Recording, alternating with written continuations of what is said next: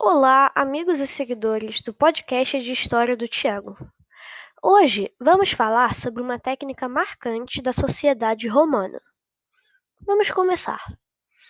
Essa técnica que vamos falar hoje é a política do pão e circo. Ela foi uma estratégia muito usada na Roma antiga, principalmente pelo imperador romano Júlio César. Essa técnica foi usada para diminuir as tensões sociais e possíveis revoltas em Roma. Mas por que esse nome, pão e circo? Que nome estranho! Na verdade, essa política era chamada de pão e circo, pois o preço dos pães e cereais eram definidos pelo governo e acessíveis para a maioria, mas ainda falta outra metade do nome. Já os circos, eles representavam os coliseus, que produziam espetáculos constantes para, os, para o entretenimento do povo. Os coliseus eram grandes arenas onde todos os setores da sociedade romana podiam assistir aos espetáculos. Algumas curiosidades são que, além da luta de gladiadores, que geralmente terminava na morte de um deles, infelizmente, feras como tigres, ursos e panteras também lutavam.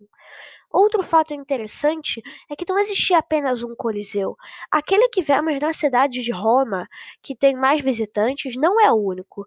Existem vários outros distribuídos entre o antigo território do Império Romano, mas o principal coliseu era um dos melhores preservados até hoje.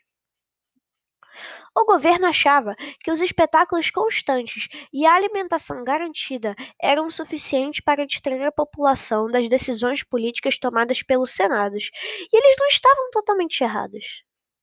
O pão e circo é uma estratégia muito boa, mas podem trazer consequências. Quando o governo escondia os problemas sociais dos cidadãos, ninguém, exceto eles mesmos, sabiam o que estava realmente acontecendo.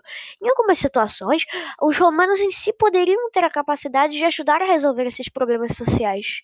Não só isso, mas se eles descobrissem que todos os problemas do império estavam sendo escondidos deles, isso ia causar uma revolta maior ainda.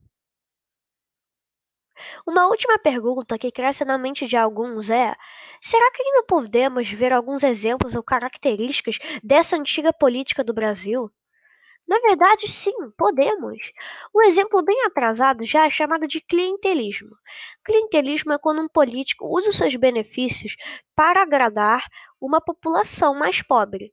Em outros termos, isso é comprar o voto. Você vai dar o que uma população quer para ela votar em você. O exemplo mais clássico e comum é o futebol. Foi, consider... Foi considerado e ainda é um espetáculo que distrai a população de problemas sociais. Assim como nos coliseus, os jogos de futebol acontecem, os jogos de futebol acontecem em grandes estádios, como um evento para muitas pessoas. As loterias também são um bom exemplo, pois a sociedade mais pobre gosta da ideia de ficar rica por meio de sorte.